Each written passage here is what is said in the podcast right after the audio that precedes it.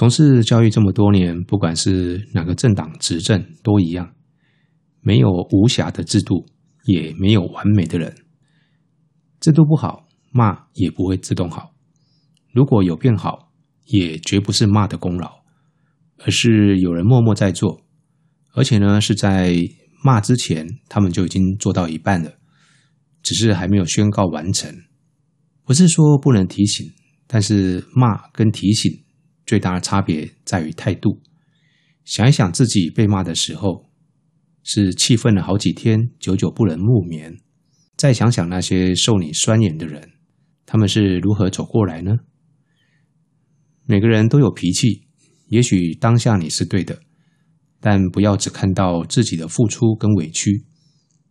社会能维持住一个局面，是许许多多伟大的渺小所累积成的分母。而你我都只是分子而已，我们都可以对大局有期待，但是不要菲薄，也无需托大。我今天下午无意中看到了清水高中的周汉强老师，他默默的录制了一系列分析各高中开课策略的影片，是我到现在听过讲的最清楚、最仔细的影片。他就只是一位地科老师。为什么要帮家长做这些呢？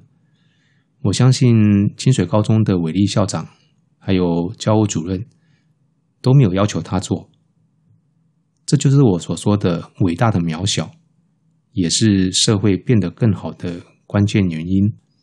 前几天听众 J M H C Y 啊，这位听众来信点播林俊杰这一首《伟大的渺小》，他说要感谢辛苦付出的人们。谢谢我们这位听众的温暖，也让我又听到了一首新歌。现在只要是年轻人点的歌啊，对我来说都是新歌。